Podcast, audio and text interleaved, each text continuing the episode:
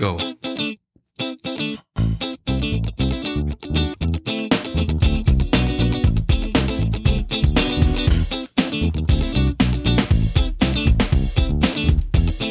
wish, I wish.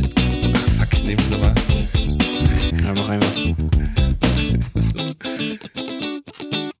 So, ne? I wish I had your pair of wings. I had him last in my dreams. I was chasing butterflies until the sunrise broke my eyes. Tonight the sky has glued my eyes. Cause what they see's an angel hive. I've got to touch that magic star and greet the angels in their hive. Jetzt, pass auf. Sometimes I wish I were an angel. Sometimes I wish I were you. Sometimes I wish I were an angel. Sometimes I wish I were you. Ja, mit diesem Klassiker der Kelly Family, den irischen Einwandern, die wir alle gern wären, den Frisuren, die wir alle gern hätten und den Stimmen, die ich hier zum, also mit die Stimme, da komme ich schon relativ nah ran. Es ist nur die Frage, an welchen der Kellys mein Name ist Justus Geilhufe und ich merke, was ich hier schon wahnsinnig übersteuere, weil ähm, ich immer noch dachte, wir hätten wieder die 88. Folge.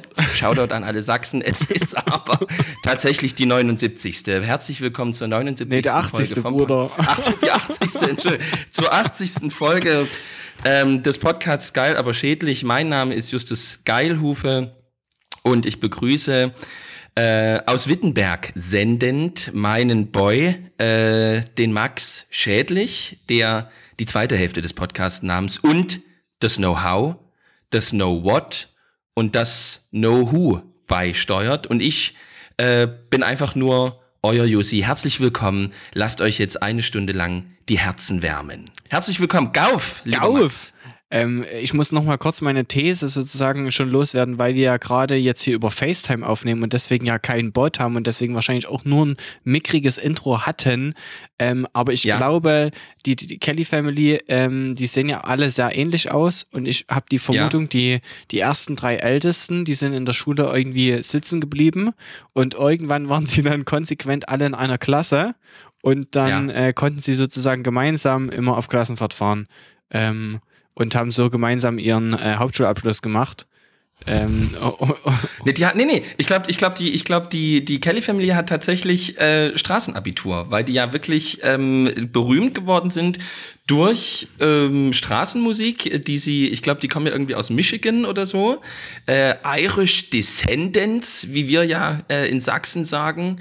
Und äh, ich denke, die haben alle, ich denke, die haben, die haben, ich denke, die sind alle homegeschooled und Straßenabitur. Hätte ich jetzt gesagt. Ja, okay, ich das, das kann sein. Vielleicht sliden jetzt auch schon mal die ersten Leute rein. Es ist eh, Ja. äh, in unsere DMs ist es sowieso sehr, So äh, hasserfüllte Kelly Family Fans. es ist sehr krass, worauf die Leute relaten, muss man wirklich sagen. Ja. Also, Ja, das stimmt. das, das Thema macht eigentlich, äh, gar, bietet eigentlich nur noch zum kleinen Teil einen Anreiz, äh, auf irgendwas zu reagieren. Es ist dann doch eben das Nebensächliche.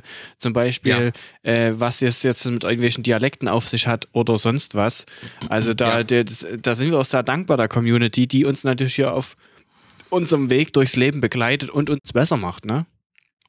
Es ist wirklich so, es ist wirklich so, wir haben, ähm, wir haben, und vielleicht ist das auch äh, da, dadurch, dass ich ja tatsächlich auch dort arbeite, wo ich wohne, was ja bei dir nicht der Fall ist, ich merke auch zunehmend, wie ich vor Ort ähm, praktisch begleitet werde und immer wieder äh, gestärkt werde. Ich hatte es vor kurzem mal äh, eine ganz tolle ähm, Frau ähm, auf dem Spielplatz getroffen, die mit ihrem Enkel unterwegs war mhm. und dann irgendwann gesagt hat, sind Sie, sind, sind Sie Justus Geilhufe? Also nicht in Großschirmer, sondern in Freiberg, also wirklich in der, in der Boom City, ja. wie wir äh, Silizium-Millionäre äh, äh, ja mittlerweile sagen. Und äh, die sagt dann, sind, sind Sie Justus Geilhufe?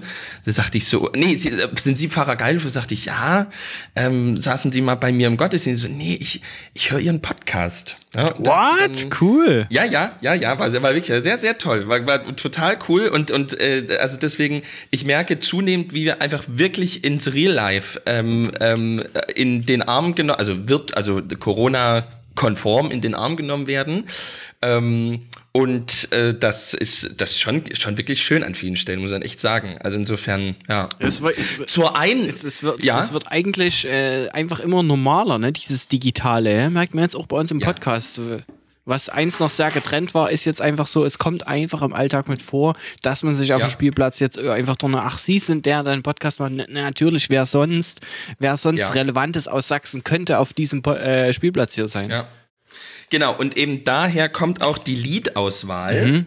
Ähm, von der Kelly Family, I Wish I Were an Angel, I Wish I Were You. Okay. Einer der großen Hits, ähm, die an die ich mich noch erinnern kann, ähm, aus diesen ganz frühen Zeiten, ähm, aus da, ich habe mich gewundert, dass es das jetzt im Nachhinein nicht gewundert, dass es überhaupt gab, aber ich glaube, wir waren zu Grundschulzeiten auch schon im Landheim. Okay. Und zu meiner Grundschulzeit, also gefühlt war das sogar im Kindergarten, aber sozusagen in meiner Grundschulzeit waren wir in jedem Fall mal in, einem, in, in mehreren Landheimen und das war wirklich, ähm, also da war da war, da wäre man nie im Leben auf die Idee gekommen, ähm, dass äh, eine politische Wende fünf, sechs Jahre vorher stattgefunden hat. Das war wirklich ähm, sowohl von der Stimmung als auch von der Ausstattung als auch von den Menschen her exakt dasselbe wie 1984, ähm, als Erich äh, den Laden noch geschmissen hat.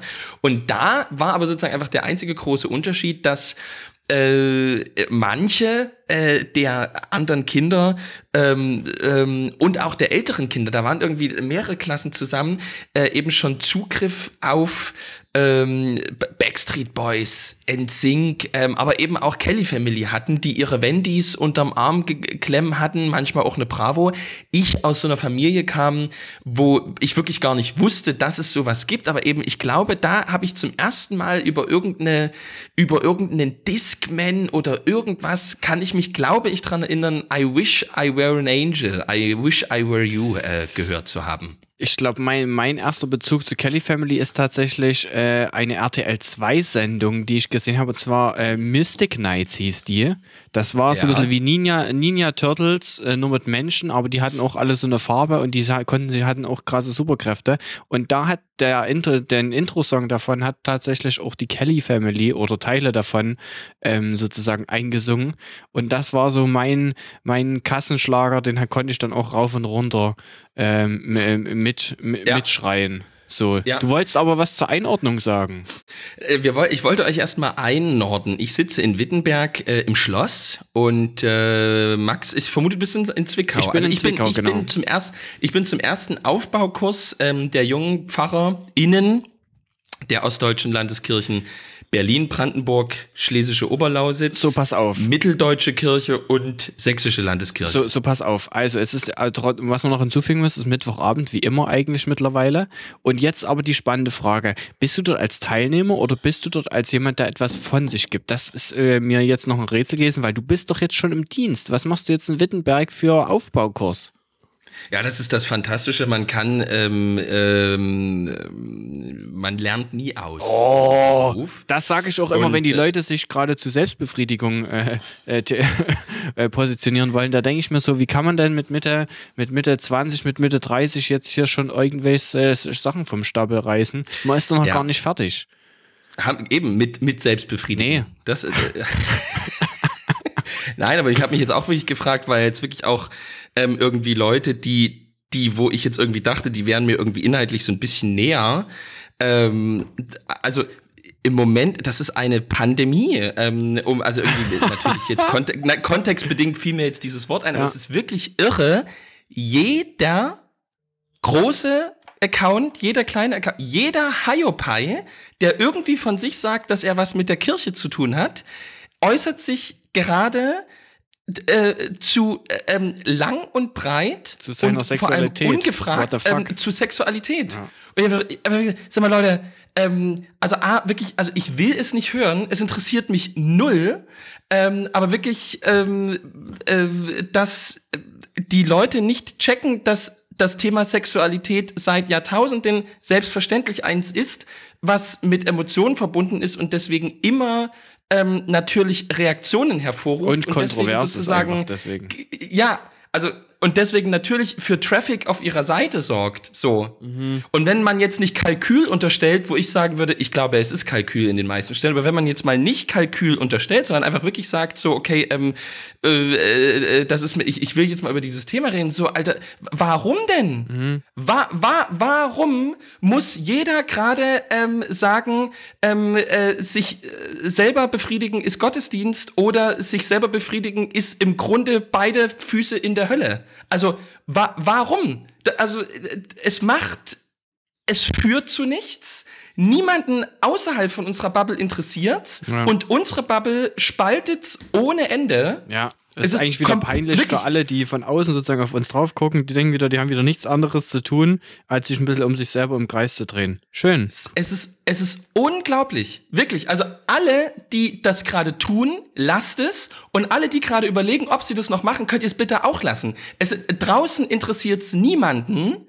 Und es ist, äh, äh, es macht ausschließlich den Eindruck, als hätten wir es immer noch nicht geschafft, irgendwie dieses, diese Sex-Tabus in unserer Kirche zu überwinden. Mhm. Jetzt, jetzt kommt doch einfach mal alle runter und geht einfach ganz entspannt mit den Lebensentwürfen um, die ihr halt einfach habt. So. Und geht, also macht doch einfach mal, so wie ihr es irgendwie die ganze Zeit von anderen fordert, macht doch einfach mal euer Ding und hört auf, mir 14 Mal am Tag irgendwas mit Sex ähm, in mein Feed zu ballern. Das machen schon die ganzen Sexbots. Ja, ich, ich habe doch genügend ähm, von diesen ähm, Sexanfragen sowieso, um, mit, denen, mit denen ich mich rum, rum, rumschlagen muss. Geil. Da muss ich doch jetzt von meinem, von meinem Pfarrer nebenan nicht auch noch ja. äh, das äh, gesagt bekommen. Oh Max, du, du musst irgendwie, glaube ich, technisch viel mit dem Podcast machen. Ich übersteuere ja, hier permanent. Ja, das, ich, glaube, das liegt auch an deinem um, äh, Umgebungsraum. Du sitzt wahrscheinlich in einem ja. kahlen Raum da auch in Wittenberg. Da ist, da ist nichts los. Da ist hier keine Bücher, nichts, was irgendwie den, den Sound abfängt. Und das heute bei dieser Folge, wo du so viel erzählen wirst. Die, die, die Leute sind äh, in Discord geslidet und haben gesagt, äh, Justus muss öfter äh, vegane Sahne essen, dann ähm, existiert endlich mal dieses Fahrergate nicht mehr. Und äh, ich habe dann drunter kommentiert, wartet mal die nächste Folge ab. Ähm, es wird sich mit dieser Folge alles ändern. Du musst jetzt aber, wir müssen jetzt irgendwie nochmal kurz zurück, wie das jetzt dazu kommt, dass du, ähm, dass man nie auslernt und dass du jetzt in Wittenberg bist und ähm, warum du jetzt da bist und ob du jetzt fertig bist oder noch nicht fertig bist oder wie das jetzt überhaupt alles ist. Man ist einfach nach seiner Ordination drei Jahre lang Pfarrer auf Probe und in dieser Probezeit hat man weiter Fortbildungen. Ah, okay. Und da ja, bist du jetzt also sozusagen so eine Woche lang zu, zu welchem Thema oder zu vielen Themen? Eine, eine Woche lang in Wittenberg. Und ähm, da, also es gibt kein Oberthema, es ist aber wirklich sehr gut. Es ist kein Witz, es ist wirklich total gut gemacht. Mhm. Ähm, wir sind jetzt alle ein Dreivierteljahr oder ein halbes Jahr im Dienst und reflektieren jetzt in, also in der großen Gruppe und dann in kleinen Gruppen themenbezogen die Anliegen, die wir aus diesen sechs Monaten jetzt mitgebracht ja, haben. Gut. Also irgendwie Genau, es ist, mir, es ist wirklich, also es ist A wichtig und B ist es auch wirklich gut gemacht. Also irgendwie, ähm, ich habe immer noch Probleme, meinen Tag zu strukturieren. Ähm, ich komme irgendwie mit dem Kantor, wir reiben uns irgendwie immer. Ähm, ich, meine Jugendgruppe ist irgendwie. Die Frage wäre jetzt was? Max, wir hatten gesagt, keine, wir wollen nicht in die Sexsparte. Okay. Haben wir doch, ja. Liebe Grüße übrigens an, an das Netzwerk unseres Vertrauens.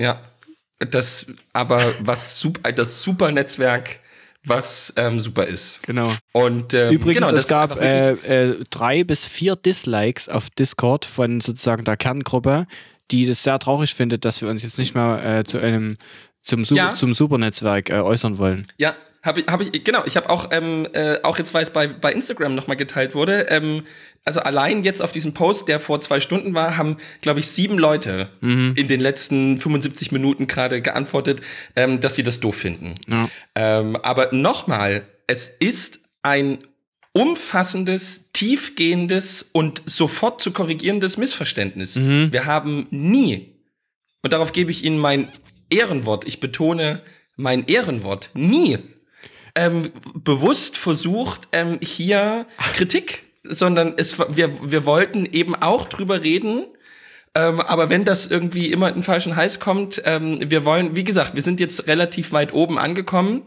Der MDR hat über uns berichtet ähm, und da kann ja im Prinzip nur noch sozusagen, die, die nächste Stufe ist ja Be My Next Guest ja. ähm, von ähm, Letterman. Ja, ja? Oder, oder und, Funk äh, oder ARD, die dann jetzt demnächst dann an, anklopfen. Auch, auch Oder, oder Lanz, der uns ja in seiner Show sagen. will und uns dann fragt, ob wir auch ein Weißbier wollen wie äh, Harald Lesch.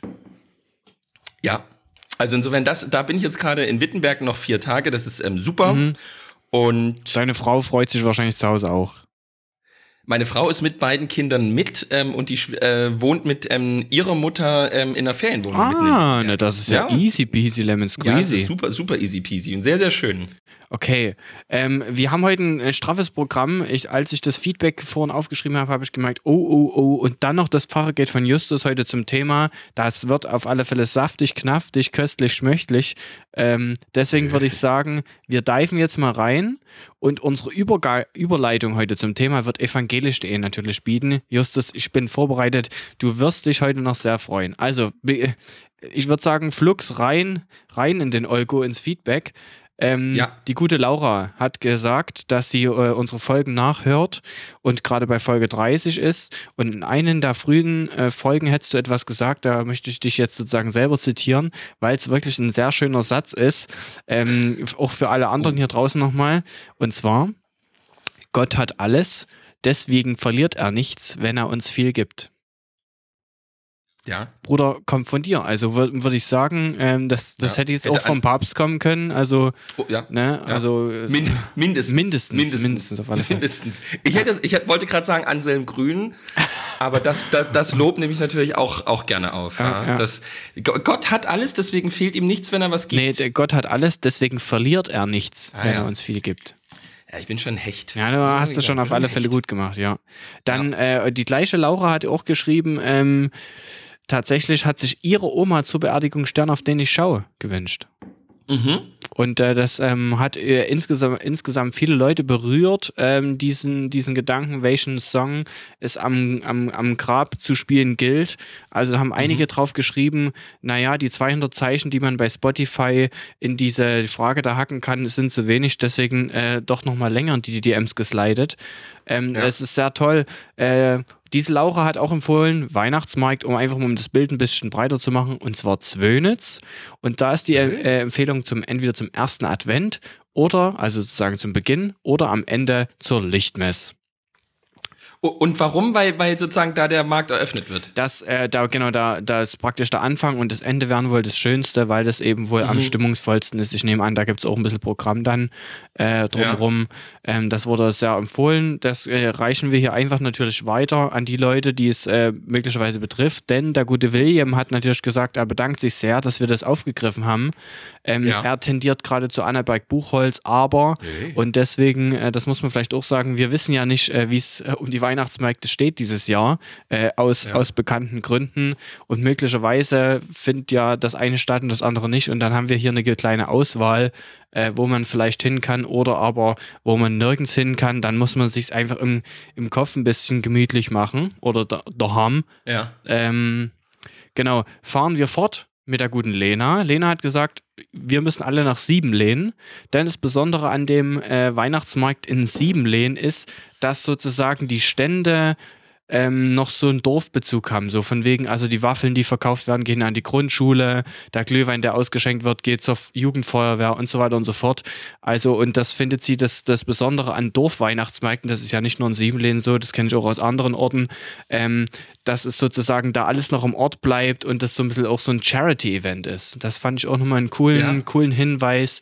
Ne, möglicherweise gibt es ja auch einen Grund, zu einem Weihnachtsmarkt zu gehen, nicht weil es dort besonders gemütlich ist oder so, sondern weil der Background jetzt nicht um so von wegen, äh, lass uns ähm, alle äh, den Leuten noch mehr Geld sonst wohin schieben, sondern einfach auch möglicherweise so einem Gedanken, ja, ich will da die Grundschule unterstützen oder was auch immer. Ah, das ist ja eh irgendwie krass was. Also das gibt glaube ich, in mega vielen Orten, aber dass irgendwie Siebenlehnen so ein irgendwie Zusammenhalts Ding irgendwie hat und ist, das ist schon krass. Mhm. Also ich kenne das aus anderen Orten auch, aber dass da gleich der Weihnachtsmarkt auch wieder sozusagen unmittelbar angebunden ist an die, an die Ortsstruktur, dass irgendwie Gruppen und Vereine dann wieder da, also Mensch, ja. Mensch, Mensch, Mensch, Mensch. Ja, ja finde mhm. ich äh, ziemlich, äh, auch ziemlich gut. Ähm, Nochmal gewechselt jetzt zur guten Claudia. Da geht es wieder um den Beerdigungssong und die hat gesagt, dass sie vor allem gerade, also dass sie sagt, es ist sie kann es auch gerade den Song jetzt nur aus gerade ihrer aktuellen Lage heraus entscheiden und da sind es ja. tatsächlich auch weltliche Songs, die sie sozusagen durchaus als sinnvoll hält und äh, wirft in den Raum Broilers mit ihr da oben. Ich kann mir vorstellen, den, den, den einen oder anderen Broilers-Fan könnte das jetzt äh, auch positiv stimmen. Ja gut, aber ich meine, da kann man ja dann auch ähm, mal einen Broiler dazu essen. Könnte zum Beispiel einen Bräuler dazu essen, aber ich, ich meine, an die, ich meine, das natürlich jetzt, das, das eröffnet mir natürlich auch Welten. Ne? Also da kann man ja beispielsweise, also ich denke da natürlich unmittelbar an äh, die Kassierer. Das Schlimmste ist, wenn das Bier alle ist. Ja. ja also sozusagen als Metapher vielleicht. Aber das auch haben auch viele geschrieben, dass sozusagen ihnen es lieb wäre, nicht so eine Trauerstimmung, schon eher sozusagen an die guten Momente und eher so ein Schmunzeln. Von daher sind die Kassierer mit, das Schlimmste ist, wenn das Bier alle ist, vielleicht gar nicht so weit weg. Ich denke, wenn sozusagen unser äh, Podcast möglicherweise irgendwann mal beerdigt wird, dann sollten wir das auf alle Fälle nochmal abspielen, das Lied. Und ähm, danach. Was, Broilers oder, oder Kassierer? Kassierer auf alle Fälle. Und Kassierer, wir sollten ja, die, die ja. äh, Podcast-Folge dann auch zusammen aufnehmen und danach das ein oder andere Bräulerchen essen und zischen. Ab, ja, apropos Broilers und die Kassierer, ich, ich habe es erst für eine Ente gehalten oder für irgendeinen April-Scherz ähm, oder was weiß ich. Wolfgang Wendland, äh, der große Pogo-König, der Mann, der ähm, uns gezeigt hat über Jahrzehnte hinweg, was Punk sein kann, äh, im, noch dazu im Ruhrgebiet oder gerade im Ruhrgebiet. Äh, dieser Mensch ist, wenn ich das, wenn ich, wenn man den, den, wenn man den Meldungen trauen darf, seit ein paar Wochen SPD-Mitglied und das nicht als eine Art Gag, sondern er ist tatsächlich ähm, jetzt, er will konstruktiv sich in den politischen Betrieb einschalten, was natürlich toll, also grundsätzlich absolut zu begrüßen ist. Aber von Wolfgang Wendland hatte ich immer erwartet, dass er bis zum Schluss eisern für immer Punk, für immer Punk mm. ist das, äh, aber ist, also äh, vielleicht bringt er ja jetzt den Punk auch in die Sozialdemokratie. Das kann ja auch sein, mm. dass seitdem irgendwie Kevin Kühnert jetzt äh, Generalsekretär höchstwahrscheinlich wird, äh, muss ja jemand jetzt äh, äh, zumindest die Punk-Attitüde noch hochhalten. Vielleicht macht das Wolfgang Wendland jetzt. Wolfgang Wendland, bitte unmittelbar an den Bundesvorstand, liebe SPD, wenn ihr das hört. Manuela, Schwesig, ich weiß, du. Rein in Sie, den Olgo. Ähm, Sie hör, hören uns ja.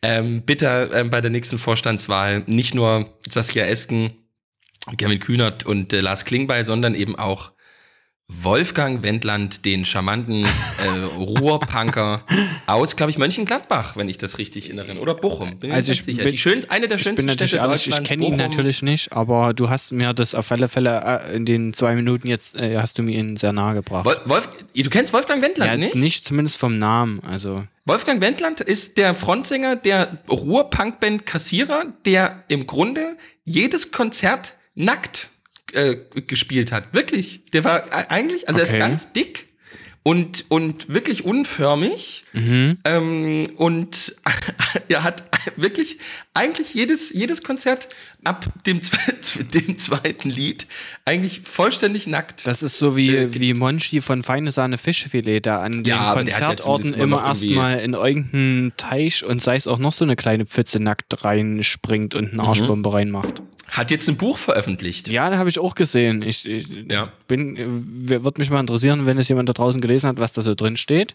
Claudia hat das bestimmt gelesen. Wenn das die Claudia ist, äh, von der ich denke, dass sie das ist, hat Claudia 100 Pro die Monchi-Biografie schon mm, oder das Monchi-Buch gelesen. Da entweder, entweder Claudia, Monchichi. von wem ich es mir auch gut vorstellen könnte, ist Flo Mutschikipschen. Das stimmt. Ha? Flo, wenn du das hörst, äh, sag mal, wie die Monchi, das Monchi-Buch ist. Ja, und äh, lass mal wieder das von dir hören, Bruder. So, ansonsten, ähm, erstmal alle abgegrüßt hier. Ähm, äh, Tobi Markstein dieses, diese Woche nochmal mit einer sehr intensiven Puller, ich meine Pullerschnapp-Story. Die hast du jetzt, äh, ja. äh, hast du mitgekriegt, du bist jetzt ums, äh, umseitig gebildet. Was denn Pullerschnaps? Oh, heißt es jetzt Pullerschnaps oder sage ich schon wieder falsch? Es heißt, nein, es heißt Rumpelschnaps. Rumpelschnaps, siehst du, ich hab's schon wieder falsch gesagt. Ja, aber zum Glück bist du jetzt sozusagen dadurch gebildet. Ja, aber scha ja. Shoutouts auch auf, auf, alle Fälle da nochmal. Ist auch cool, ne? Also die eins leiten die DMs, die anderen noch Discord, äh, die anderen schreiben hier irgendwie privat und manche machen halt einfach eine Insta-Story und verlinken uns dann. Also es ist äh, ziemlich geil, was ihr da draußen abliefert. Ähm, ich fahre fort. Ich bin immer noch nicht fertig mit dem Feedback, aber es ist auch einfach zu geil, um es jetzt einfach wegzuspringen äh, oder zu überspringen. Äh, Lukas hat geschrieben, der Lu gute Lukas Gotter. Äh, seine Favorites auf alle Fälle dieses Jahr Annaberg. Was er auch sehr empfehlen kann, ist Quedlinburg. Ey, ja, oh. Ja, Quedlinburg, damit auch mal sozusagen was aus einer anderen Region hier äh, eingebracht. Und ähm, es, wir waren ja beim Romanusbad und der Sommerbad-Folge. Da haben wir natürlich jetzt wieder was ge gesagt und gezündet, worauf direkt wieder fünf Leute aufgeschrieben, äh, aufgesprungen sind. Im Discord ist sogar ein Bild jetzt vom Romanusbad. Also es scheint äh, echte, echte Fans zu, davon zu geben. Und es sieht so aus, als müssten wir das nächste Woche, nächstes Jahr mal äh, anmieten. Ja, oder wir, oder wir machen es einfach heimlich. Wir können ja einfach nur zusammen ins Freibad gehen und eine Podcast-Folge aufmachen. Und einbrechen. Ja, genau, das meine ich ja. Äh, das, das, von wegen Mieten. Wir sagen einfach, wir mieten es, aber wir gehen einfach zu normalen Eintrittspreisen rein. und dann können dann machen wir so eine Insta-Story und sagen, yo, die Gang ist äh, heute mit uns da und alle wegen uns eingereist ja. und so, weißt schon. Ja. Das Becken ist voll. Sag mal hallo. so. Justus, hast du noch äh, Feedback gekriegt? Ja, aber ich habe es alles vergessen. Ich hab, es kam wirklich echt viel in meine DMs und ich weiß, ich weiß nichts mehr. Ich weiß, dass Lukas mir nochmal das mit dem Badischen ja, ja, ja, das habe ich auch nochmal gelesen gehabt. Aber das war ziemlich krass. Also habe ich mich auch gefragt, ja. die Leute, was der haben Lukas die ist halt einfach wirklich ein, der, der, Lukas ist halt immer wirklich, wie man in Schwaben sagt, der Käpsele. Also der, der ist halt wirklich einfach ein kluger Typ. Äh, Käpsele? Ähm, was heißt denn Käpsele? Käpsele. Irgendwie, ich glaube, Käpsele hat irgendwas mit Kopf zu tun und äh, irgendwie sowas wie kluger Kopf oder so. Okay. Warte, ich wollte es gerade nochmal suchen, aber ich finde es gerade doch hier. Ich habe es gefunden. Also, ich kann es nochmal das zum Badischen vorlesen und damit ist das Thema dann aber endgültig abge, abge, äh, abge wie heißt, sagt man? Abgeschlossen. So, also, beim Badischen handelt es sich ta tatsächlich um ein sprachwissenschaftliches Nullum, was auch immer das ist. Viel, viel, viel mehr ist Badisch ein nicht ganz genau definierendes Konglomerat verschiedenster Idiome und ihrer lokalen Ausprägungen. Eine ganz grobe Einteilung sieht wie folgt aus: Nordbaden in Klammern ab Karlsruhe aufwärts, pfälzische Idiome bzw. Fränkisch, Badischer Odenwald, Fränkisch, südlich von äh, Karlsruhe nehme ich mal an, KA oder Kassel bis Offenburg, ein Mix aus allem, mittelbadisch genannt, durch die Nähe zum Elsatz auch gerne gesungen wahrgenommen und südlich von Offenburg über den Südschwarzwald und die Rheinebene bis zum Bodensee alemannisch. Also, und dann daraufhin habe ich gefragt, Lukas, was machst du eigentlich in deiner Freizeit? Und dann hat er geschrieben, offenbar Lo Lokalpatriotismus im Exil betreiben. Schön. Er ist ein guter. Ist ein guter. Liebe Grüße an dich, gehen raus. So. Wirklich ein guter. So, Josi, ähm, ich, ich nehme jetzt extra so viel Redezeit weg, weil jetzt gleich die Redezeit bei dir beginnt. Wir nehmen jetzt unsere Brü Brückenkategorie evangelisch.de. Mehr als du glaubst. Du, du, du, du. So, ich habe äh, heute evangelisch.de geöffnet, wie immer, perfekt vorbereitet und gesehen, da ist eine ganze Menge über die EKD-Synode. Und das ist ja, liefert ja den perfekten Übergang. Es gibt nämlich einen Artikel. Oh ja, das stimmt. Es gibt einen Artikel, der heißt, was hat die digitale EKD-Synode 2021 aus Bremen eigentlich beschlossen? Und da äh, zum, also ich, ich reiße jetzt einfach mal ein paar Dinge an. Ausschuss für Diakonie, Bildung und Jugend. Dann unser heißgeliebtes Thema der Aufarbeitung und Prävention sexualisierter Gewalt. Ähm, da wurde was beschlossen, die Entfristung in der Fachstelle Sexu sexualisierte Gewalt, äh, Betroffenenpartizipation verstärken und neu ausrichten. Ähm, eine weitere Überschrift ist Nachhaltigkeit und globale Gerechtigkeit in der Bildungsarbeit, Kinder- und Jugendarmut bekämpfen, Absenkung des Alters für, akt aktive für das aktive Wahlrecht. Alter, meine. Dann Aktionspläne inklusive Kirche entwickeln und sozialraumorientiertes umsetzen und so weiter und so fort. Ähm, und dann sozusagen ein, ein anderer Text, der aber da auch mit festgehalten wird, und zwar ein, ein Artikel von äh, Josephine Teske, Mitglied im Rat der EKD. Wir müssen einen anderen Kurs fahren. Seenotrettung, Kirche im Netz und die Gemeinde im Dorf Pfarrerin Josephine Teske wurde in den Rat der EKD gewählt. Wir haben mit ihr vor der Wahl über ihre Bewerbung gesprochen und das Interview nach der Wahl angepasst. Ähm, das will ich natürlich jetzt nicht vorle äh, vorlesen, aber wir wissen natürlich alle, wer Josephine Teske ist. Justus. Ja, we weiß ich, ja. Das, das wissen wir. Äh, wir, wir schauten, shoutouten wir jetzt äh, den Instagram-Name. Ja. Seligkeitsdinge. Genau, Seligkeitsdinge. Wir reden, es geht um Seligkeitsdinge, ja. ist im Rat der EKD, wie auch viele andere, darunter auch unser Landesbischof mhm. Bilz. Ähm, Hat die Württemberger abgelöst, rausgekegelt. Die Württemberger sozusagen. rausgekegelt, damit ist auch sozusagen ja. der Osten vertreten. Ähm, ist, ist geil. Ich bin sehr gespannt. Ich habe ehrlich gesagt keine Ahnung, was die jetzt alles möglicherweise Cooles entscheiden, aber wir werden gespannt sein. Ich hoffe doch Gutes. Ähm, auf alle Fälle in dem Artikel geht es um eine ganze Menge, was bewegt werden soll. Und ähm, letzte Woche war es in dem Feedback so, dass die Leute sich dafür interessiert haben, was du denn gern bewegen willst und was sozusagen dein Bild von, von der Kirche, der Gemeinde der Zukunft ist oder dein, dein Bild, ähm, weil du dich ja doch immer öfter mal anschneidest, aber irgendwie nie zur Veränderung bringen kannst. Und wir dachten, wir nehmen uns heute mal ein bisschen mehr Zeit, dass du das einfach mal erörtern kannst. Ich fungiere dabei als eine Art Interviewpartner, der dir versucht, ähm, aus, äh, aus deinem möglichen Fachergeld sozusagen das noch ein bisschen in die Bahnen zu lenken, damit du dich nicht allzu sehr ver verplapperst. Ähm, ich weiß jetzt gar nicht, wie wir so richtig einsteigen. Hast du eine, willst du einfach loslegen und äh, ich hau drauf? Das ist ein richtiger Interviewpartner, der einfach sagt, fang doch einfach mal an. Cool. Geil. Äh, ja, ich, ich drücke jetzt mal auf Rekord. Ich drücke mal auf Rekord. Ja, ich drücke jetzt mal auf Rekord.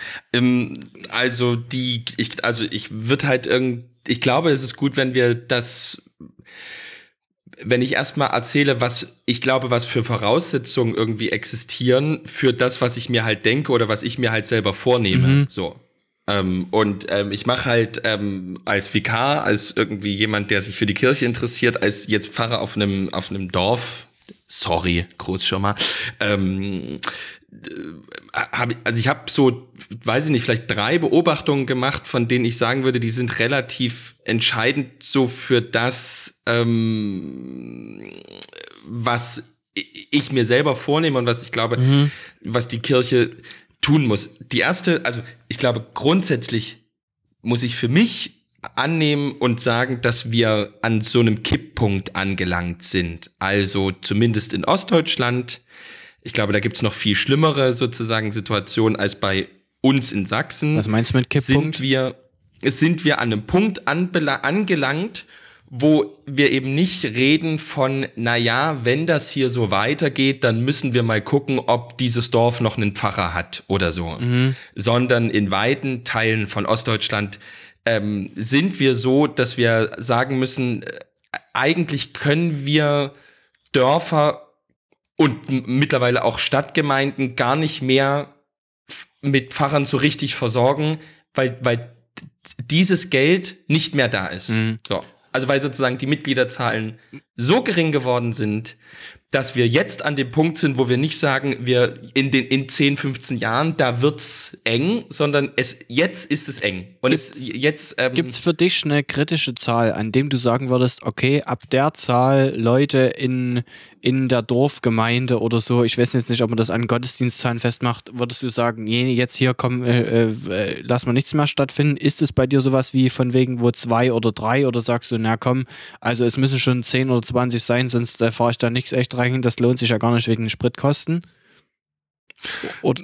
Das würde ich pauschal, also ich glaube, pauschal kann man es nicht sagen, mhm. aber ich glaube schon, dass es Gegenden gibt, tatsächlich in Sachsen und auch außerhalb von Sachsen, natürlich mehr in Ostdeutschland als in Westdeutschland, die in der Fläche so ausgedünnt sind, dass glaube ich, wir ehrlich sein müssen und sagen müssen, es kann sein, dass tatsächlich jetzt hier etwas stirbt. Ja. In dem Sinn, nicht in dem Sinn, dass, so, dass wirklich jetzt alles dort weggeht, aber dass wirklich man als eine Landeskirche sagen muss, wir müssen jetzt gucken, dass die Ressourcen ähm, anders verteilt werden. Und da wäre es, denke ich, eben wichtig, ähm, aber das ist vielleicht jetzt schon so eine erste Forderung, dass wir ähm, solche Strukturanpassungen, die wir machen, nicht anhand von einem starren Zahlenkonzept vornehmen. Mhm. Das heißt eben, es müssen 6000 Gemeindeglieder zu finden sein und dann darf das eine große Gemeinde sein. Das muss man für zum Hintergrund sagen, ist sozusagen ein bisschen gerade eine Gegenrede gegen die aktuelle Strukturreform, bei der genau ja das grundlegend ist. Sondern du, du, also zum, du sagst also, also, stattdessen was? Und ich sage stattdessen das, ähm, es sollten dieses, diese, diese starre Art der Strukturreform führt dazu, dass große Gemeinden, die aber keine einzige Taufe haben, mhm. was es gibt, mhm. viel mehr gefördert werden als kleine Gemeinden, die viele Kinder taufen. Und kleine Gemeinden, die viele Kinder taufen, kriegen ihre Pfarrstelle gestrichen, einfach weil sie nur 800 Gemeindeglieder sind. Aber große Gemeinden, wo ein Neubaugebiet vielleicht dazu gehört, aber die Altersstruktur bei 72 ist, die bekommen in jedem Fall noch für 30 Jahre die Pfarrstelle gesichert, weil es halt auf dem Blatt noch zweieinhalbtausend Gemeindeglieder sind. Das heißt, das heißt du, du machst abhängig von dem Nachwuchs in der, der Gemeinde. Genau. Ich denke, das, das Kriterium muss sein, die Vitalität der Gemeinde. Okay.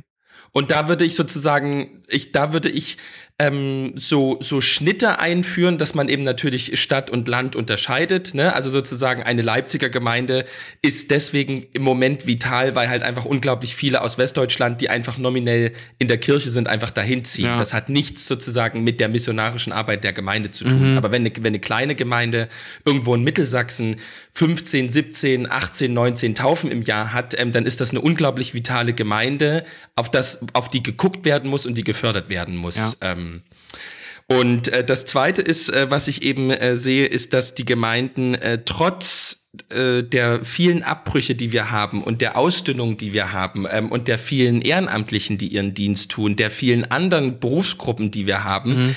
sehr auf, die, auf den Pfarrer und die Pfarrerin ähm, fokussiert sind. Also, also du sprichst merke, von der Pfarrerzentriertheit. Genau, also äh, das ist das ist auch ähm, ist statistisch belegt, mhm. dass äh, die Pfarr, dass der Pfarrer die ähm, nicht in dem Sinn die wichtigste Person ist, dass an ihr alles hängt, aber die Gemeinde konzentriert sich, schaut ähm, und macht viel abhängig von dem Pfarrer ja. und der Pfarrerin. Das heißt, ähm, die ähm, Pfarrerin aus dem Dorf zu nehmen, ähm, den Pfarrer ähm, wegzustreichen, hat eine, hat eine weitaus größere Wirkung, als wir das in unseren Strukturpapieren manchmal denken.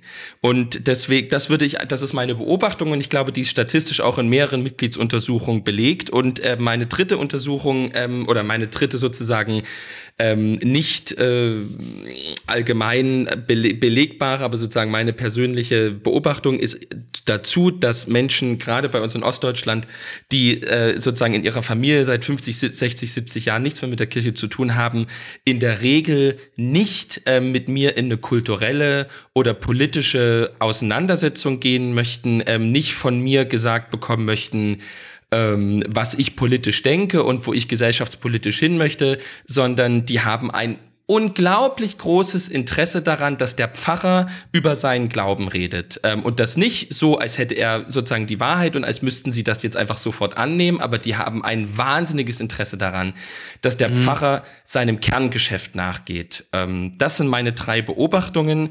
Also ähm, wir ganz, sind ganz kurz vielleicht ja? Ganz, ganz kurz vielleicht, ähm, wenn du sagst, es gibt so eine äh, Pfarrerzentrierung, was denkst du, wo das herkommt? Kommt es, kommt es durchs Studium, also durch die Personen selber, weil sie sich vielleicht auch ins, ins Zentrum stellen? Kommt es einfach daraus, dass es äh, sozusagen irgendwie als die geistliche Leitung die zentrale hauptamtliche Person gesehen wird, obwohl, Klammer auf, muss man auch sagen, in Sachsen ja immer das Dreigespann auch ja. äh, sozusagen gezentriert ja. wird, also aus Gemeindepädagogen und Kantor noch mit dazu. Aber trotzdem finde ich, in der Realität ist es auch hier sehr pfarrerzentriert. Ähm, und was denkst du, wie also, äh, wie das in Zukunft äh, dann funktionieren kann, äh, können mhm. die das nur durch Schmerz lernen, so von wegen, dann gibt es keinen und entweder sie machen dann ehrenamtlich was los oder sie gehen unter? Oder wie, wie kann es da zu einem Umdenken kommen? Also ich glaube, dass es an einem, zu einem gewissen Punkt vielleicht ein Umdenken geben wird, aber ich glaube, dass es eben ab einem gewissen Punkt auch kein Umdenken äh, möglich ist. Äh, ich glaube, die Fokussierung auf den Pfarrer liegt daran, dass der Pfarrer qua seinem Beruf und qua seiner Berufung und Entsendung derjenige aus diesem Triumvirat ist, der tatsächlich theoretisch nachts halb zwölf auch mal aus dem Bett geklingelt werden kann. Mhm. Beim Gemeindepädagogen ähm, ist da, wird das ganz oft auch irgendwie gemacht, aber da ist total oft so, dass der zu 70 Prozent angestellt ist, dass der in einer anderen Gemeinde noch angestellt ist, dass der vielleicht irgendwie auch total oft auch als Religionslehrer so wahrgenommen wird, weil er noch total oft in der Mittelschule noch seinen Unterricht macht. Der Pfarrer, die Pfarrerin ähm, hat sozusagen in ihrer Berufsbeschreibung ähm, und in der Wahrnehmung der Gemeinde drin, die ist tatsächlich immer für uns da. Da, da sozusagen, die ist, die hat diese Residenzpflicht, ähm, die hat eine Sieben-Tage-Woche, ähm, die, äh, die, die, die ist tatsächlich verfügbar und, und in der Regel ist sie ja tatsächlich auch da, ähm, wenn sie gebraucht wird. Und ähm, daher kommt der große Fokus auf äh, den Pfarrer und die Pfarrerin. Und natürlich ist das eine große Herausforderung, aber das ist ein großes äh, Pfund, äh, mit dem wir wuchern können. Deswegen äh, würde ich auch an vielen Stellen sagen, mh, da würde ich gucken, äh, so viel wie möglich. Ähm, äh, da noch zu belassen. Mhm. Und äh, das äh, äh, führt vielleicht schon so ein bisschen in Richtung vielleicht der, der, der Forderung, der Standpunkte, die ich so vertrete, die, ähm, wenn, äh, ich glaube, wir kommen nicht davon weg, so viele hauptamtliche Pfarrer an so vielen Orten wie möglich zu haben. Ähm, bevor wir das abschaffen, müssen wir alles andere abschaffen. Also bevor, ähm, bevor wir wirklich dann an die letzten, in Anführungsstrichen, oder sozusagen an den Kernbestand der Gemeindepfarrstellen gehen, muss alles andere, was, was in Anführungsstrichen Beiwerk ist, weg sein, um bevor wir dann sagen, jetzt gehen wir wirklich an sozusagen den Kernbestand der Gemeindepfarrstellen. Okay. Ähm, genau, das, das, das denke ich, äh, ist das, also da bin ich natürlich als Sachse und vielleicht so ein bisschen als Ostdeutscher ähm, eine Ausnahme, denn ähm, Gemeindepfarrstellen sind ja in ganz vielen westdeutschen Landeskirchen fast schon in der Minderheit, weil ganz viele Pfarrer ja so Funktionspfarrstellen haben mhm. ähm, und gar nicht sozusagen in irgendwelchen Dörfern sitzen, sondern halt irgendwie äh, Kunstpfarrer in der Metropolregion Nürnberg oder so ja, sind. Ja, ähm, ja. genau. Ähm, und deswegen, also um diesen, wir sind an einem Kipppunkt. Ich glaube, es kommt an vielen Stellen auf die Ehrenamtlichen an, auf die anderen, die beitragen, aber an vielen Stellen spielt der Pfarrer eine zentrale Rolle. Mhm. Und die Menschen um uns herum, die mit der Kirche nichts mehr zu tun haben, die haben eine große Sehnsucht danach, dass wir Christen, aber vor allem die Pfarrer tatsächlich über unseren Glauben reden und nicht über das Beiwerk, was selbstverständlich an vielen Stellen natürlich auch dazugehört. Das ist so, sind so meine Beobachtungen, die ich gemacht habe. Ja.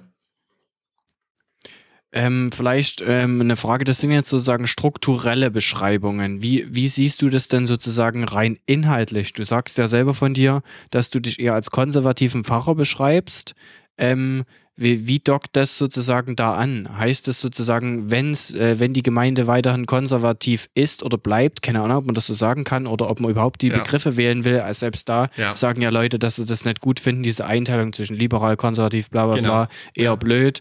Ähm, du selber sagst aber schon irgendwie von dir, ähm, schrumpft die Gemeinde dann, weil sie konservativ ist oder, oder wie sieht die Gemeinde sozusagen inhaltlich aus, wenn sie konservativ ist? Also ähm, ich da das bringt mich vielleicht wirklich dann zum nächsten Punkt. Ich merke, ich für mich kann sagen, dass ich äh, nicht anders als mit so einem relativ konservativen sozusagen Glauben ähm, meine Gemeinde nicht anders irgendwie leiten und prägen könnte. Mhm. Ähm, aber ich sehe, dass liberale Menschen an vielen, an manchen Stellen super gute Arbeit, die Menschen zur Gemeinde bringt, tun. Und das ist ja auch äh, das, was ich beispielsweise in dieser Studienbegleitung immer wieder verdeutliche, die ich mache, dass ich, wo ich sozusagen angehende Pfarrerinnen und Pfarrer begleite, mhm. dass ich sage, ähm, ich werde den Teufel tun, ihnen eine theologische Anschauung zu vermitteln, von der ich denke, dass sie richtig ist, sondern es geht nur darum, sie zu befähigen, die Weltanschauung, die theologische Anschauung zu finden, die ihnen entspricht, die in der sie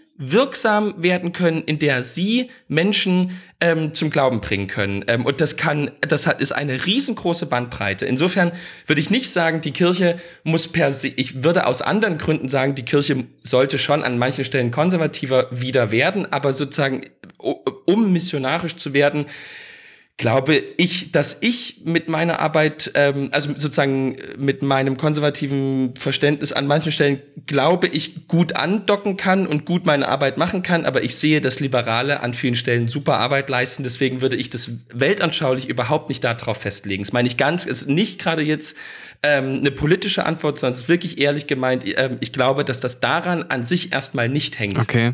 Ähm, was denkst du dann für dich persönlich? Ist ja immer subjektiv. Äh, wo muss es wieder konservativer werden für dich jetzt aus deiner Perspektive? Wie gesagt, ne, hat, den Rest hast du ja gerade schon erwähnt, dass es für andere anders sein kann. Naja, also ein Beispiel wäre tatsächlich der Gottesdienst. Äh, das ähm, ist wirklich für mich absurd wenn ich Kollegen habe, die irgendwie sagen, der Gottesdienst ähm, sozusagen, der kann sozusagen gestaltet werden, wie wir wollen. Ähm, da kann auch mal, da muss jetzt auch nicht irgendwie aus der Bibel vorgelesen werden, sondern das kann irgendwie auch mal irgendwie der kleine Prinz oder so sein. Ähm, da merke ich so, merke ich für mich das irgendwie ähm, schnulli. Also es kann, das ist irgendwie, ähm, wenn äh, ich habe hier so wenige Möglichkeiten ähm, mit so wenigen Ressourcen nur noch ausgestattet, ähm, den Menschen wirklich die gute Botschaft nahezubringen, da fange ich doch nicht an dem Moment, wo sie wirklich vor mir sitzen, an, ihnen nicht das Evangelium vorzulesen, sondern irgendwie den kleinen Prinz. Also so wie das, also ähm, jemand, der irgendwie ähm, äh, ähm, Uhren verkaufen will, fängt doch nicht in dem Moment an, wo er mal einen Kunden im Laden hat, ähm, ähm, ihm Seifenblasen zu verkaufen, sondern also er, er will doch dann sein, also ne? Mm, insofern, okay. ähm, da glaube ich bin ich konservativ, aber ich lasse mich da gern auch nochmal von anderen überzeugen, ähm, aber das ist wirklich meine Erfahrung und Grundüberzeugung. Also dann, wenn es drauf ankommt, äh, schon auf den Kernbestand achten und den, den nach außen kommunizieren. Eine große Anfrage, die man ähm, vielleicht übertiteln könnte mit Zeitgeist, ist ja immer an die Kirche, dass die da hinterherhängt oder sonst was oder sich dann zu sehr anpasst oder da, da viel mehr an Abstand gehen sollte. Was denkst du, welche Rolle spielt der Zeitgeist, jetzt vielleicht mal ganz allgemein, ähm, bei der Gemeinde der Zukunft? Also wohin tendiert es? Kann man das äh, oder vielleicht auch bei dir persönlich, weil verallgemeinern ja. kann man es ja wieder nicht. Ja, also da kann ich nur einen ähm, berühmten äh, Wallfahrtsdirektor aus äh, dem schwäbischen äh, Maria Vesper Bild ähm, zitieren, der mal gesagt hat, selbstverständlich müssen wir die Leute dort abholen, wo sie sind. Aber wir müssen sie eben auch irgendwo hinführen. Und das ist die große Herausforderung. Ich glaube, wir haben als gerade als evangelische Kirche überhaupt kein Problem, äh, zu den Leuten zu gehen, dort wo sie sind. Mhm. Aber wir haben ein wahnsinniges Problem, sie wohin zu führen. Das ist etwas, was wir uns in der Regel nicht zutrauen und wo wir von uns selber eigentlich mittlerweile sagen, ähm, siehe irgendwie Bischof Stäblein, ähm, dass wir eigentlich dazu gar kein Recht mehr haben, mhm. ähm, weil das irgendwie immer was Usurpatorisches, was irgendwie Überstülpendes hat. Ähm, aber da glaube ich, hat jemand ähm, wirklich den Missionsauftrag, den wir haben, nicht äh, verstanden. Also natürlich ähm, muss ich die Leute ähm, bei mir in Groß schon mal dort abholen, wo sie sind. Und sie sind in der Regel nicht in der Kirche. Aber ähm, ich möchte sie ja ähm, zu dem führen, was, was mich begeistert, wovon ich denke, dass es wirklich die Wahrheit ist. Mhm. Ähm, nicht, weil ich sie habe, sondern weil ich sie dort sehe und ähm, gerne ähm, zeigen möchte, wo sie, wo sie verborgen liegt. So ähm, und äh, insofern, das ist mir schon zu einem Leitspruch geworden ähm, und das würde ich führt mich jetzt zu dem zu dem nächsten, zu dem wohin führen. Ich glaube, dass wir halt wirklich ähm, jeden Pfarrer zu einem Missionar machen müssen. Wir sind an diesem Kipppunkt anbelangt, wo es nicht mehr möglich ist, ähm, etwas, was einfach gerade gut besteht und so wie es ist, ist zu bewahren ähm, das, was in der Regel ex existiert, reicht in den kommenden Jahrzehnten nicht mehr aus, sondern wir sind jetzt an diesem Punkt, dass wir alle, jeder einzelne Christ, aber tatsächlich vor allem die, die im Mittelpunkt der Gemeinde stehen, die Berufung haben, missionarisch nach außen zu wirken. Und um Pfarrer tatsächlich zu Missionaren zu machen, und natürlich sind die Pfarrerinnen die ganze Zeit äh, mit gemeint und ich versuche sie auch öfter zu nennen, ähm, müssen wir im Studium anfangen, die angehenden Pfarrerinnen und Pfarrer geistlich zu begleiten. Mhm. Denn wenn wir glauben, dass Gott selbst ein missionarischer Gott ist, dass Gott in seinem Geist selbst zu den Menschen geht, dann ist die Stärkung des geistlichen Lebens äh, der angehenden Pfarrerinnen und Pfarrer gleichzeitig eine Heranführung ähm, zu ihrem zu ihrer Existenz als Missionar in dieser Welt. Denn wer sozusagen im, in seinem geistlichen Leben wächst, ähm, wächst hin zu dem Gott, der selber missionarisch handelt. Ähm, und deswegen ist es, müssen wir jetzt darauf achten, und das ist das, was ich schon seit langem sage, alle angehenden Pfarrerinnen und Pfarrer ähm, geistlich ähm, zu begleiten, dass sie ähm, dorthin ähm, sich wachsen können, ähm, der sie dann ähm, in diese Welt zu allen anderen schickt, ähm, wo er schon längst ähm, versucht zu wirken oder wo er schon längst wirkt. Ähm, das, äh, glaube ich, geht nicht mehr anders. Ähm, jeder Pfarrer muss ein Missionar sein. Ähm, und deswegen. Was denkst du vielleicht als Konkretisierung, wie sich das sozusagen jetzt in der Arbeitszeitaufteilung äh, widerspiegelt? Es gibt ja schon sozusagen, ich würde mal sagen, salopp eine Tendenz. Man schafft es immer, sich sozusagen, äh, wie auch immer, was auch immer 100 Prozent sind, 100 Prozent zu beschäftigen. Und wenn es dann eben mit den ja. drei Omis ist, ähm, wie spiegelt sich denn dieses, sage ich mal, missionarische äh, Verhalten möglicherweise auch in der Arbeitszeit wieder oder was macht er dann anders, als, als man es vielleicht bisher jetzt macht? Ist es einfach nur die Art ja. und Weise oder äh, wie schafft er es dann sozusagen bewusst aus der Bubble rauszugehen? Also hängt er dann den ganzen Tag auf TikTok rum oder so und sucht da irgendwie die nächste Gemeinde oder mhm. läuft da zum, steht da den ganzen Tag äh, vor Penny und äh, redet da mit ja. irgendwie Leuten oder also wie sieht es dann aus?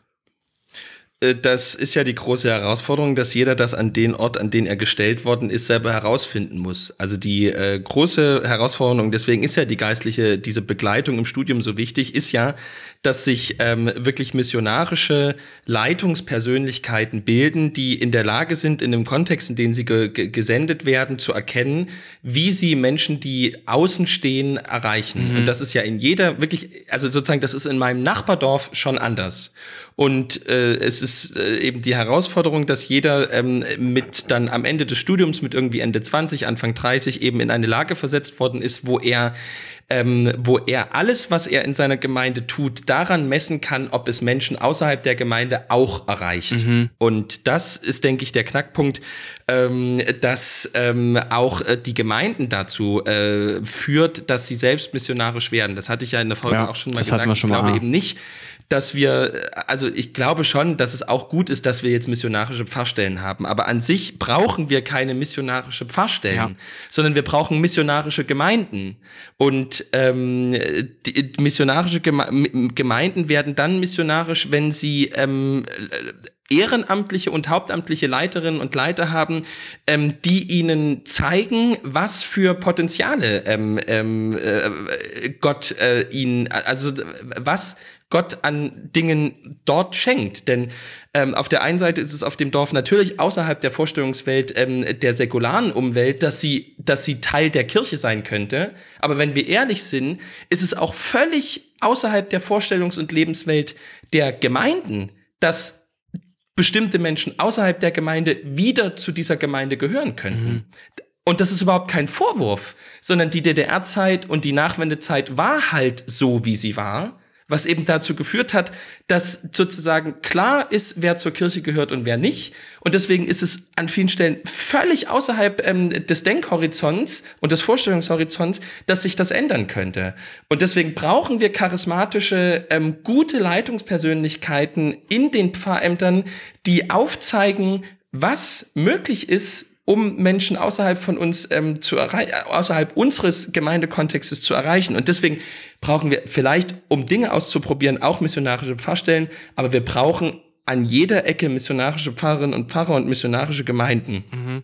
Das ähm, ist, äh, das ist, denke ich, äh, wir sind an einem Punkt, wo wir das nicht mehr anders formulieren können. Leid, also Was heißt leider? Das ist die Kernberufung unserer Kirche und jetzt wird es uns sehr drastisch vor Augen geführt. Ähm, und vielleicht so ein dritter Standpunkt, den ich da noch habe, und das habt ihr ja, das wisst ihr ja auch, ähm, die, äh, ich glaube, dass äh, wir ganz viel auch an Innovation bringen müssen, aber ich glaube, dass die Tradition unserer ähm, Kirche ähm, ein wahnsinniges missionarisches Potenzial hat. Ähm, und ich glaube, dass sie uns unheimlich viel schenkt äh, an, an einer Basis für ein Wirken in, in den Orten, wo wir sind, was wir überhaupt nicht äh, bisher sehen. Und äh, ich würde mir wünschen, dass äh, hier eine neue ähm, Offenheit entsteht äh, für, für die Dinge, die wir äh, an Tradition an vielen Stellen schon verabschiedet haben,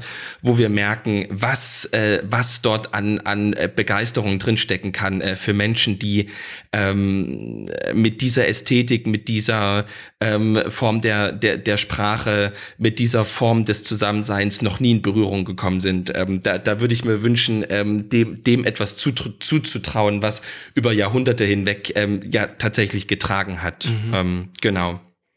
Ja, äh, Juste, also ich würde sagen, das ist doch eine ne schöne runde Nummer jetzt hier gewesen, finde ich. Danke dir. Ähm, das war eine ziemlich geile Sache, finde ich. Danke, dass du das mal so ausgebreitet hast. Ähm, ich bin gespannt, auf was das jetzt sozusagen bei den HörerInnen äh, stößt, was da hochkommt ähm, äh, in was jetzt als nächstes die, Ems geslidet werden, die Erfahrung mit Kelly Family oder ob es dann ähm, doch hier auch irgendwo inhaltlich äh, Triggerpunkte wieder gibt.